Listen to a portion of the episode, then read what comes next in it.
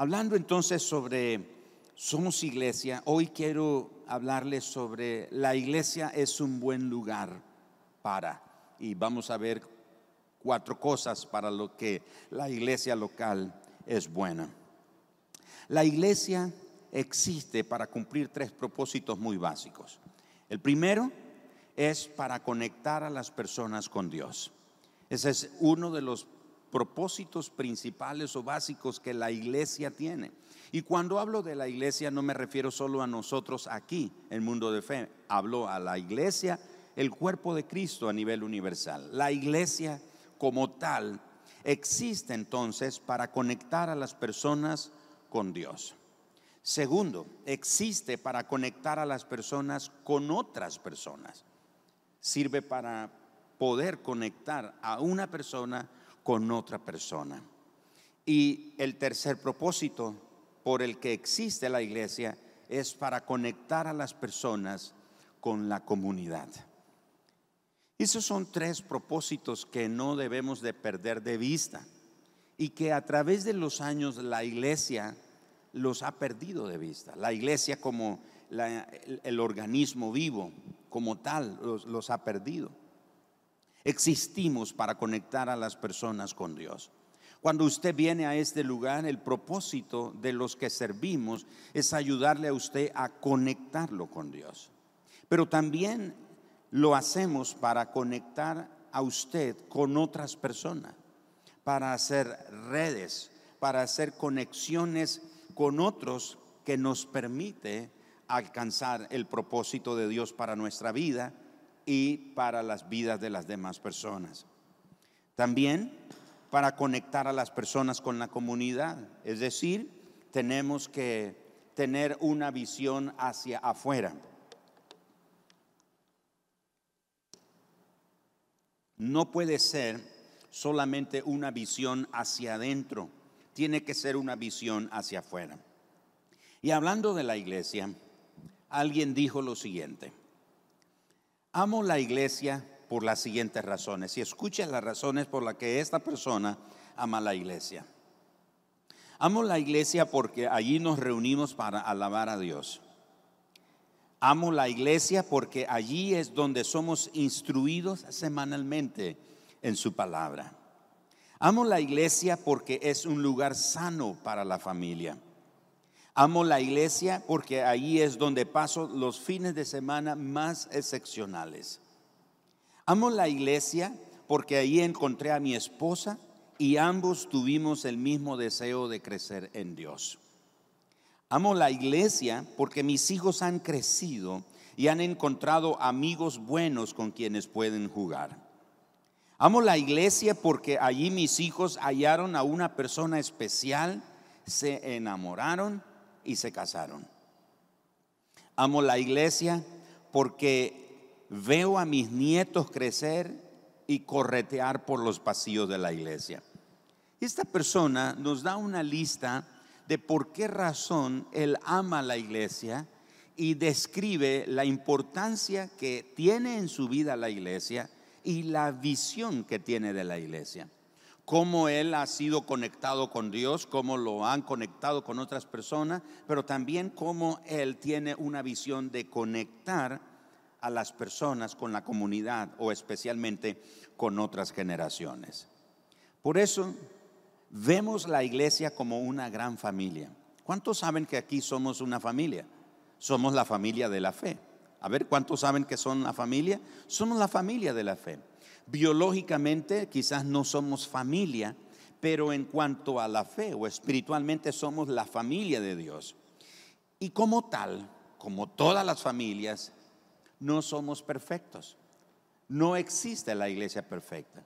Hace muchos años, ah, el pastor o el doctor Luis Palau tenía un programa que se llamaba Luis Palau Responde. Y recuerdo una vez en su programa leyendo una carta de una persona que le escribía a él y pidiéndole un consejo y diciendo, doctor Palau, necesito un consejo porque mi iglesia es un caos, mi iglesia no sirve. Y comenzó él a hablar de su iglesia. Y dice, ¿me puede usted recomendar una buena iglesia?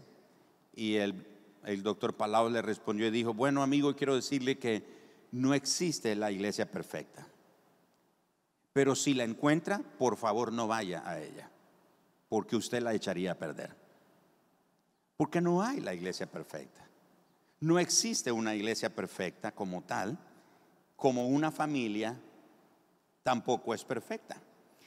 Por ejemplo, a veces hay personas que dicen, ¿sabe? Yo no voy a la iglesia porque a la iglesia llega gente rara. Hay gente rara en la iglesia, por eso yo no voy a la iglesia. Sin embargo, en nuestras familias también tenemos familiares raros.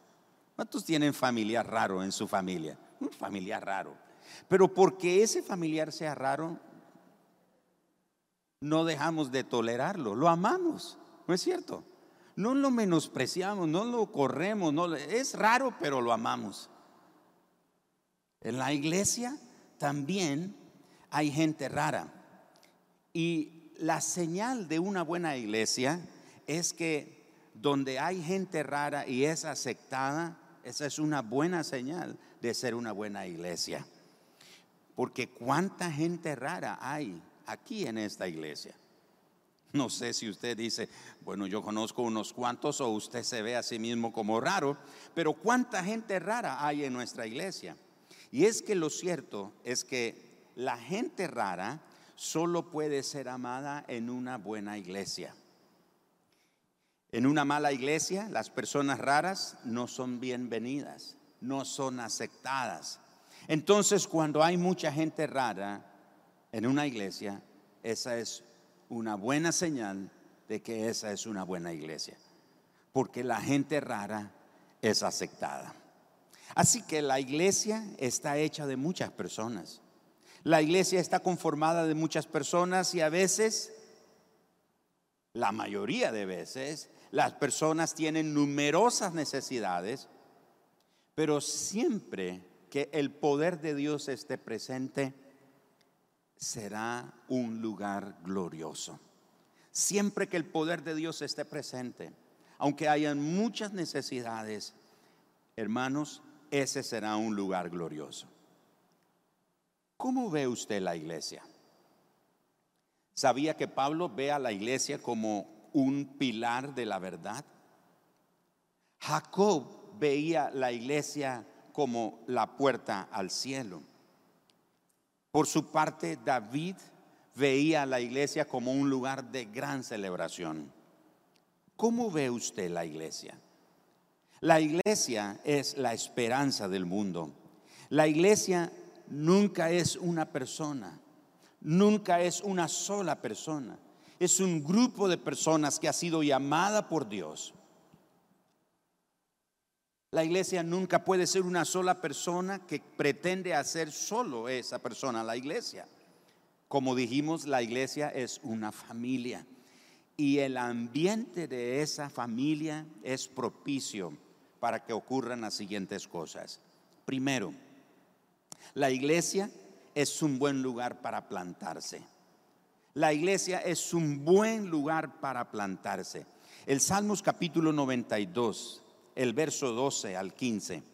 El justo florecerá como la palmera, crecerá como cedro en el Líbano. Escuche el verso 13.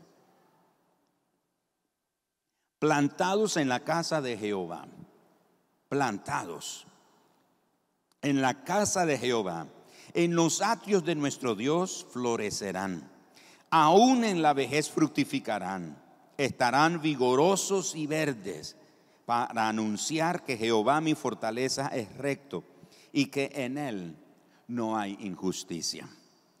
Este salmo dice entonces que los que están plantados en la casa de Dios van a florecer como la palmera, van a estar vigorosos y verdes, van a estar fructíferos aún en la vejez. Y eso nos habla mucho de la iglesia local. La iglesia como una familia nos da la oportunidad para hacer un buen lugar para plantarse. Los que están plantados en la iglesia florecen.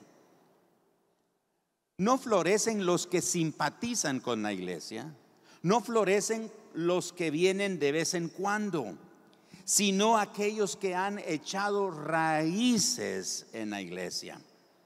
Así que, ¿cómo sabe usted si tiene raíces en la iglesia? De manera particular, ¿cómo sabe usted que tiene raíces en esta iglesia? ¿Cuán profundas son sus raíces? Usted sabe que la respuesta a estas dos preguntas es otra pregunta. Y la pregunta es, ¿qué tan fácil es que alguien lo saque de la iglesia? ¿Qué tan fácil es que venga alguien y lo saque de su iglesia? La iglesia es un buen lugar para plantarse. La iglesia local es un buen lugar para echar raíces. Así que pregúntese, ¿cuán profundas son sus raíces? ¿Cuánto sabe si tiene o, cuánto conocimiento o entendimiento tiene si usted tiene raíces en esta iglesia? Puede ser que usted viene a esta iglesia porque le simpatiza, se siente en un buen ambiente o le gusta la música, le gustan las personas, hay gente que lo invitó, etcétera, y, y eso está bien, no hay nada malo en eso, pero usted necesita plantarse usted necesita echar raíces. Y solo el que está plantado, solo el que echa raíces es el que puede dar fruto. Hay mucha gente que lo sacan fácilmente de una iglesia por cualquier cosa que oye, un comentario, una murmuración, un evento que sucedió, por cualquier razón viene alguien y le habla y le dice, a veces por un movimiento, por una doctrina, por una enseñanza, por lo que sea. Vienen y le hablan y fácilmente es movido y se lo llevan. ¿Sabe que a veces a mí me ha pasado que me encuentro con personas que me dicen, ¿usted sabe que yo iba antes a su iglesia? Así, así me dicen. ¿Usted sabe que yo iba antes a su iglesia y le tengo que ser honesto. La verdad, no me di cuenta cuándo es que se fueron. No me di cuenta cuándo es que se fueron. ¿Sabe por qué? Porque el que no tiene raíces no se nota. Vámonos ahorita ahí, ese árbol que está aquí a mi derecha e izquierda de ustedes, y les voy a pedir que lo arranquemos. Además de que nos va a tomar cantidad de tiempo arrancarlo va a quedar una evidencia ahí. ¿Sabe cuál va a ser la evidencia? Un gran hueco de las raíces. El que no está plantado en una iglesia no tiene raíces. Entonces fácilmente lo mueven y no se da cuenta que se fue, porque no tiene raíces. Pero el que está plantado en una iglesia, el que ha echado raíces, ha profundizado sus raíces y su servicio ha bendecido o con su servicio ha ministrado, ha regado la vida de otras personas, cuando esa persona se va, se nota. Todo el mundo lo echa, lo echa de ver, todo el mundo lo nota, todas las personas se dan cuenta de que esa persona se fue porque era una persona que estaba plantada. Me estoy explicando, hermano. Pero el que no tiene raíces, tú sabes, hay gente que me la encuentro o, o me llama o me escribe o a veces en encuentros ocasionales. Eh, me lo presentan y hola, mucho gusto. Y si usted sabe que yo iba antes a su iglesia, no, no, y no me di cuenta cuándo es que se fue. Es que así sucede. El que no tiene raíces se va y nadie se da cuenta que se fue. Pero el que tiene raíces, el que se ha plantado en su iglesia local, cuando él falta, sí se nota. ¿Me estoy explicando? Entonces la iglesia es un buen lugar para plantarse. Y los que están plantados, dice este salmo, van a florecer como palmera. Ni cinco, ni diez, ni veinte, ni cien hombres van a poder removerlo. Vayámonos todos los hombres de aquí hoy, empujemos ese árbol a ver si lo botamos. No lo vamos a poder botar fácilmente. Porque está bien plantado, porque está bien arraigado.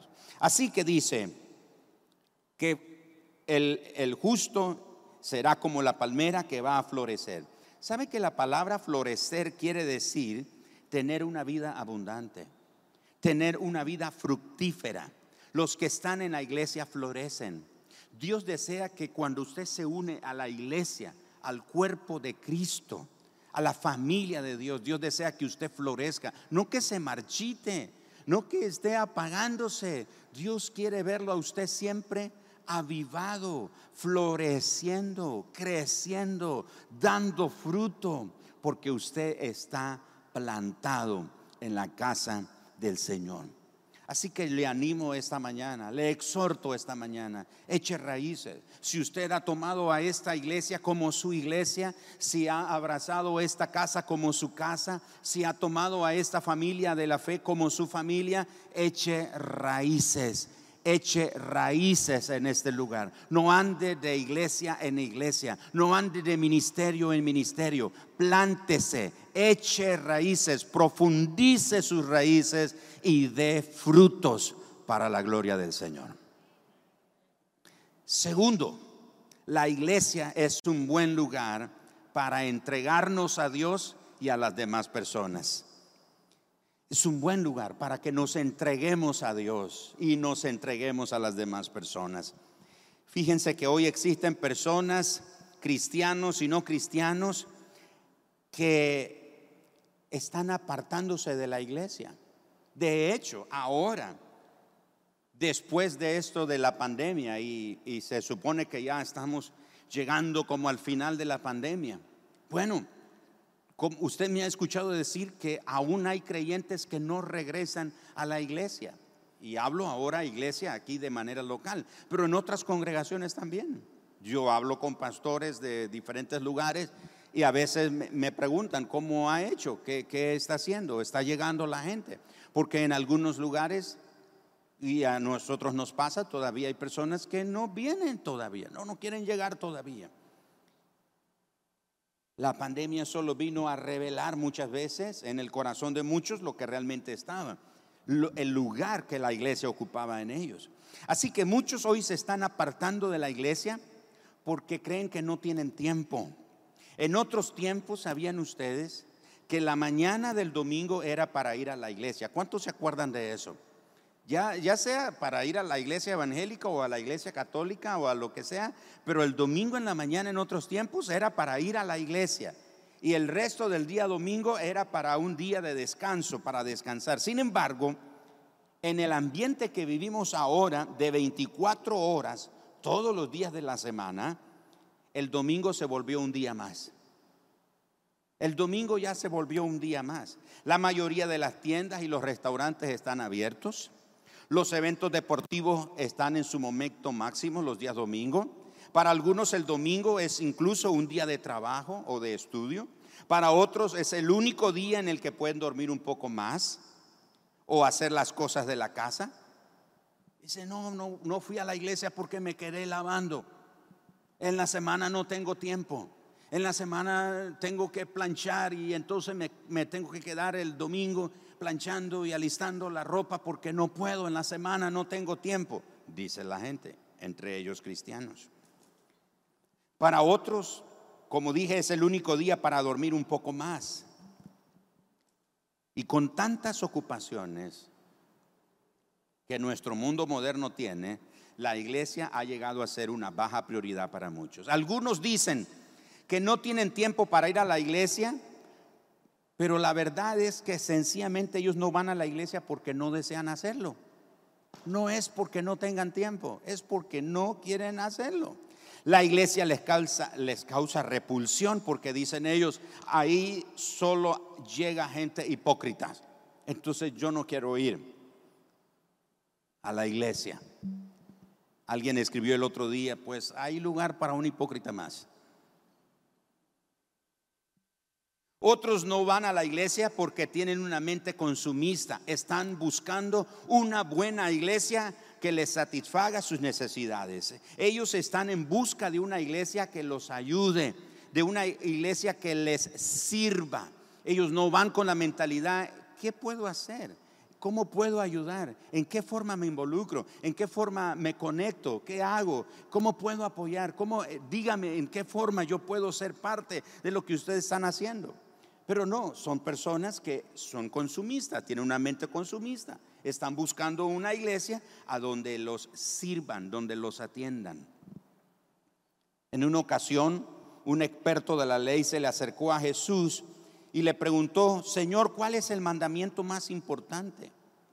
Y en Mateo 22, versículo 37 al 39, voy a parafrasearlo, Jesús le contestó, primero, ama a Dios. Segundo, ama a las demás personas tanto como a ti mismo. Si puedes hacer estas dos cosas, estarás cumpliendo todas las demás ordenanzas de la ley, dijo Jesús. Así que la iglesia, hermanos, es el lugar que nos permite hacer ambas cosas. ¿Cuáles? Amar a Dios y amar a las demás personas. Amar a Dios, servir a Dios y servir a las demás personas. La iglesia es donde podemos entregarnos a Dios.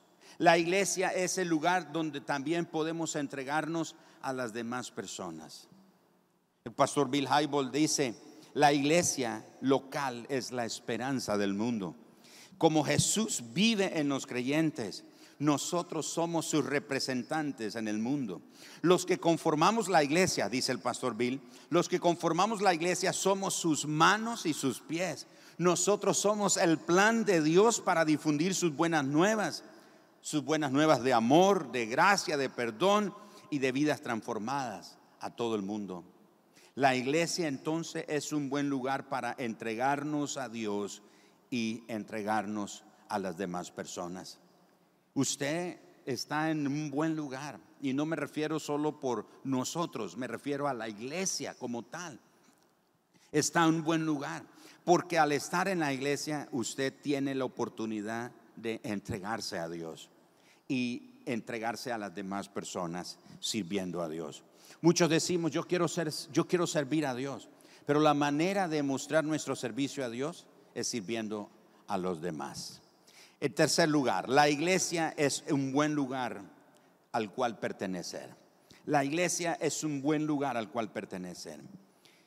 Y aunque la iglesia puede satisfacer necesidades físicas, pero también la iglesia nos brinda la oportunidad de pertenecer, porque todos tenemos el sentido de pertenencia, tenemos la necesidad de pertenecer, de sentir que somos parte de algo o que somos parte de alguien.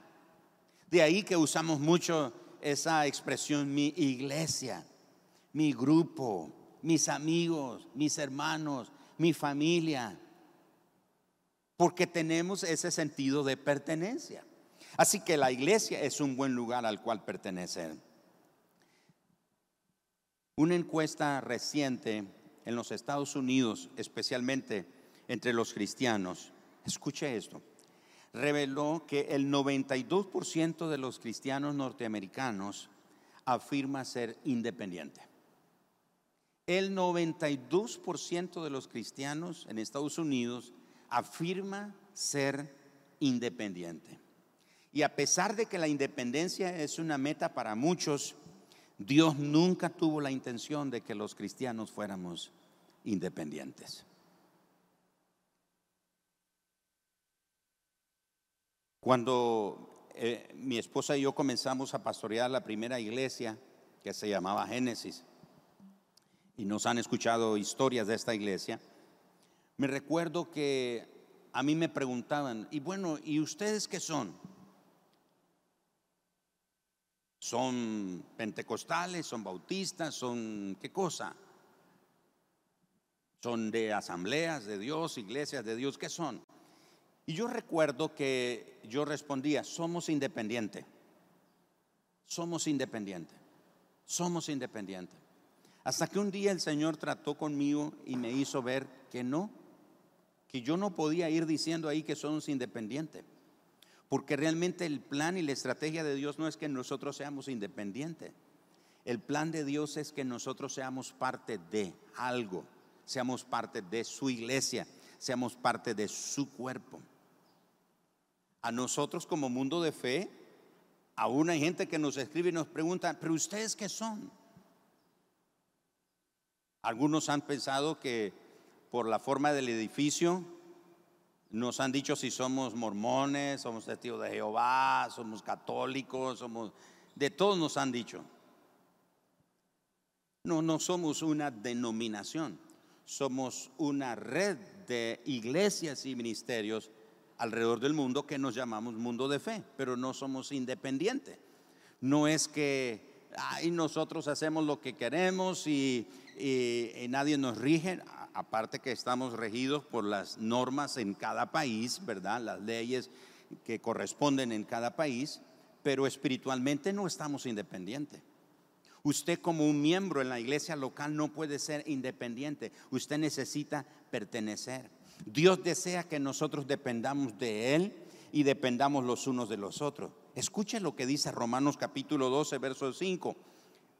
Así nosotros, siendo muchos, somos un cuerpo en Cristo. Y escuchen lo que termina el verso 12 diciendo, verso 5, perdón y todos miembros los unos de los otros. Todos miembros los unos de los otros. En otras palabras, no somos independientes de uno y de otro. No, que a mí me dejen hacer lo que yo quiera y yo me mando y yo no. A veces hemos oído expresiones como la iglesia no se puede meter en mi vida saliendo de, las, de esos muros para allá. Yo, no, usted sigue siendo la iglesia y la autoridad, el liderazgo, la guía, la corrección, la amonestación, el amor, el cuidado de la iglesia lo alcanza hasta donde usted se encuentre. ¿Me estoy explicando, hermano? No somos independientes, no podemos ser independientes. Como creyentes en Cristo, no estamos completos sin el resto del cuerpo de Cristo. No somos Ah, y, no somos en ese sentido independientes porque necesitamos a los otros. Y la iglesia como tal está incompleta también si nosotros no estamos ahí.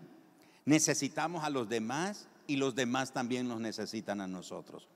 Si no, leamos especialmente en el Nuevo Testamento, en las cartas del apóstol Pablo, los unos a otros.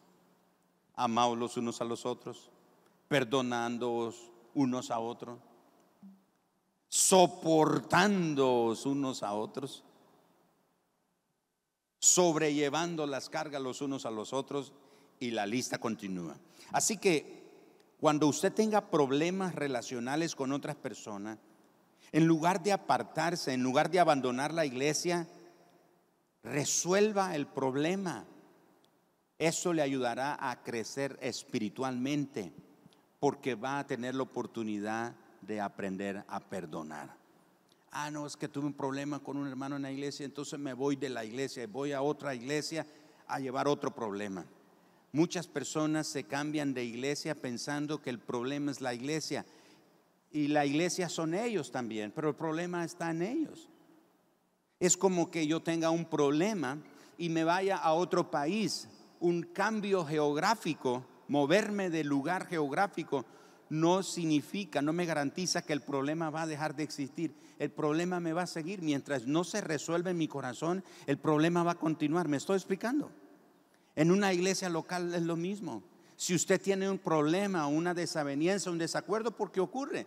Como familias, ¿cuántos de ustedes no se han enojado con un hermano de ustedes? ¿Cuántos de ustedes no se han puesto así trompudos con un, con un primo, un sobrino? o con un hijo, o con su mamá o con su papá. Dice, renuncio a la familia, no quiero saber de esta familia, me voy a cambiar. No, aunque se cambie el apellido, usted va a seguir teniendo ese mismo problema. ¿Qué es lo que tiene que hacer? Es arreglarlo. Y el Señor Jesús nos enseñó, si sabes que tu hermano tiene algo contra ti, llámalo, siéntate con él, ese es el principio bíblico, siéntate con él y dile, hermano, me da la impresión, estoy equivocado o corríjame por favor, usted tiene algo contra mí o, yo tengo algo contra usted, hay algún problema entre usted y yo, arreglémoslo. Dice, no, no, hermano, no hay nada, o sabe que usted está loco, vaya y lo corre.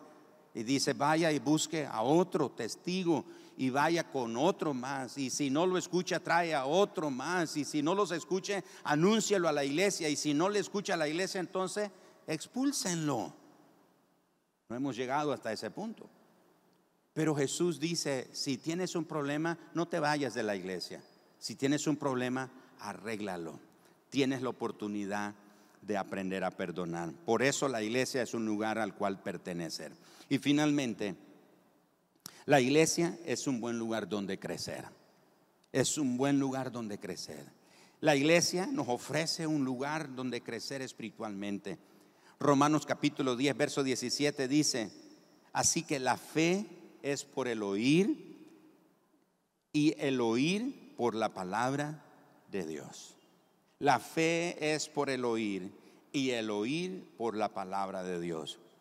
La fe nos ayuda a crecer cuando oímos la palabra de Dios, cuando es expuesta la palabra de Dios, cuando se enseña y se proclama, cuando se eh, expone nuestra vida a la palabra de Dios, eso nos da la oportunidad de crecer. Y la fe viene por lo que oímos de la palabra de Dios. En Santiago capítulo 1, verso 22, se nos exhorta que debemos de vivir de acuerdo a lo que oímos. No se contenten solo con escuchar la palabra, pues así se engañan ustedes mismos. Llévenla a la práctica. La versión del 60 dice que no seamos solamente oidores de la palabra de Dios, sino que seamos hacedores de la palabra. Entonces la iglesia es un buen lugar para crecer espiritualmente. Y escuche lo que dice Efesios capítulo 4, verso 11 al 16. Y él mismo constituyó a unos apóstoles, a otros profetas,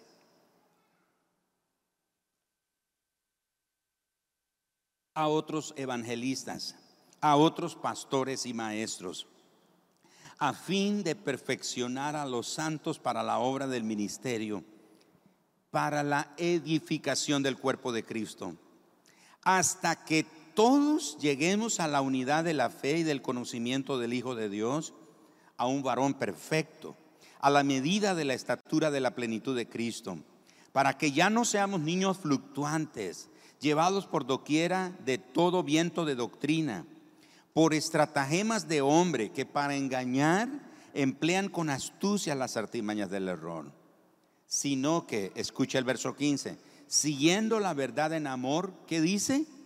Crezcamos en todo, en aquel que es la cabeza, esto es Cristo, de quien todo el cuerpo, bien concertado y unido entre sí por todas las coyunturas que se ayudan mutuamente, según la actividad propia de cada miembro, recibe su crecimiento para ir edificándose en amor crecimiento. La iglesia local es un buen lugar para poder crecer. Yo espero que usted esté plantado en esta iglesia. No le voy a decir, levanten la mano los que están plantados, pero espero que usted eche raíces en esta iglesia.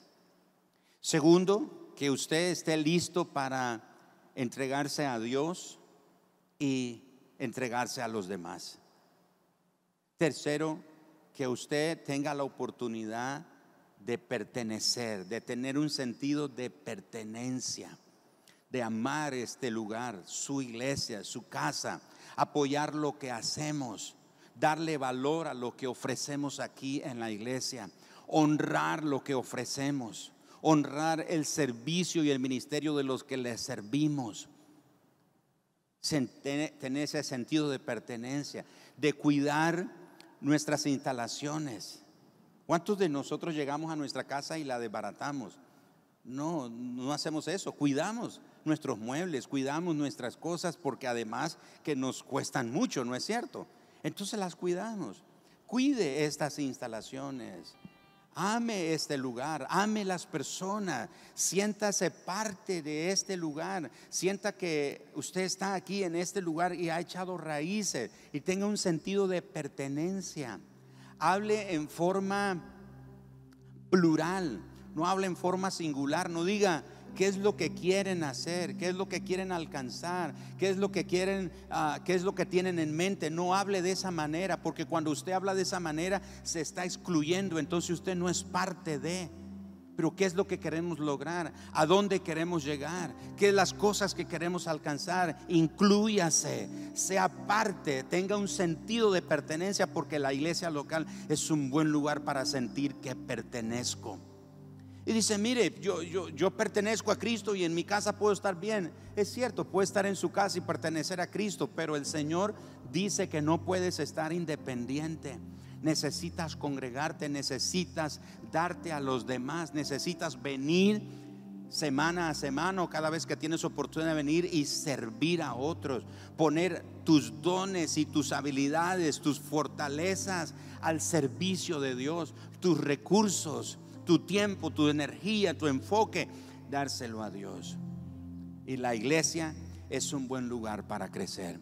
Yo espero que usted esté creciendo en este lugar, no solo en conocimiento, no solo que está aprendiendo cosas nuevas cada semana, sino que usted está experimentando crecimiento porque está poniendo en práctica lo que está aprendiendo, lo que está descubriendo, la verdad de lo que Dios le está ministrando, usted lo está poniendo a la práctica. Y al ponerlo en la práctica, usted está creciendo, su fe está creciendo, su amor está creciendo, su servicio está creciendo. Y si usted de manera individual crece, la iglesia crece también.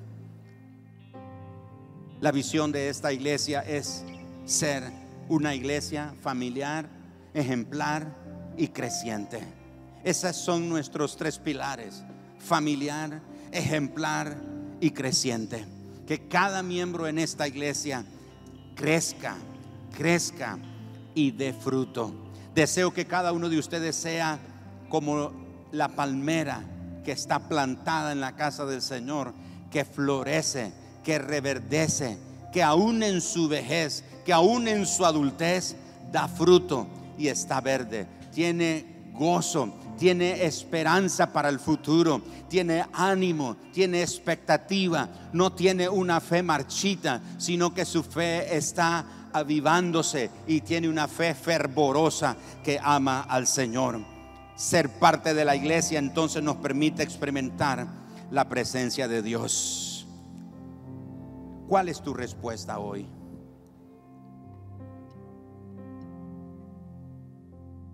¿Cuál es tu respuesta hoy? ¿Es un no? ¿Es un tal vez? ¿O es un sí incondicional? Imagina cómo cambiaría tu vida si estuvieras dispuesto a decirle a tu iglesia y a Dios, mi respuesta es sí, donde sea, Señor, cuando sea lo que sea. Úsame como tu iglesia y para tu gloria. Padre, somos tu iglesia. Somos la familia tuya, Señor. La iglesia no es una sola persona. No es una persona independiente o separada de otros. La iglesia somos esta gran familia. Y en la familia hay gente rara hay gente que tal vez nosotros diríamos, yo no le daría lugar a esta persona para ser parte de la iglesia. Pero Señor, tú has abrazado y has abierto las puertas de tu casa para recibir a todos. Hay lugar en tu casa.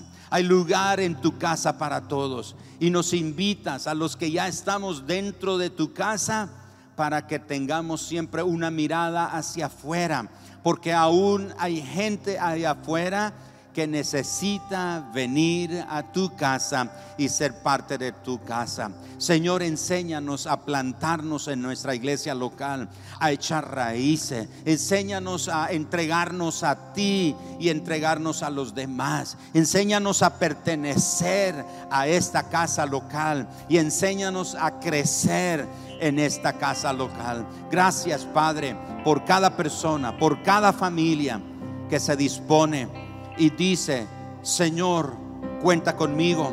Señor, voy a servirte, voy a amar tu iglesia, voy a, servir en tu iglesia, voy a entregarme a tu iglesia, cuando sea, como sea. Señor, lo voy a hacer sin reserva, sin nada que lamentar. Señor, me voy a entregar. Lo voy a hacer para tu gloria, Señor. Lo voy a hacer para tu gloria. Lo haré para tu gloria, Señor. En el nombre de Jesús. Amén. Somos la iglesia. Somos tu iglesia, Señor.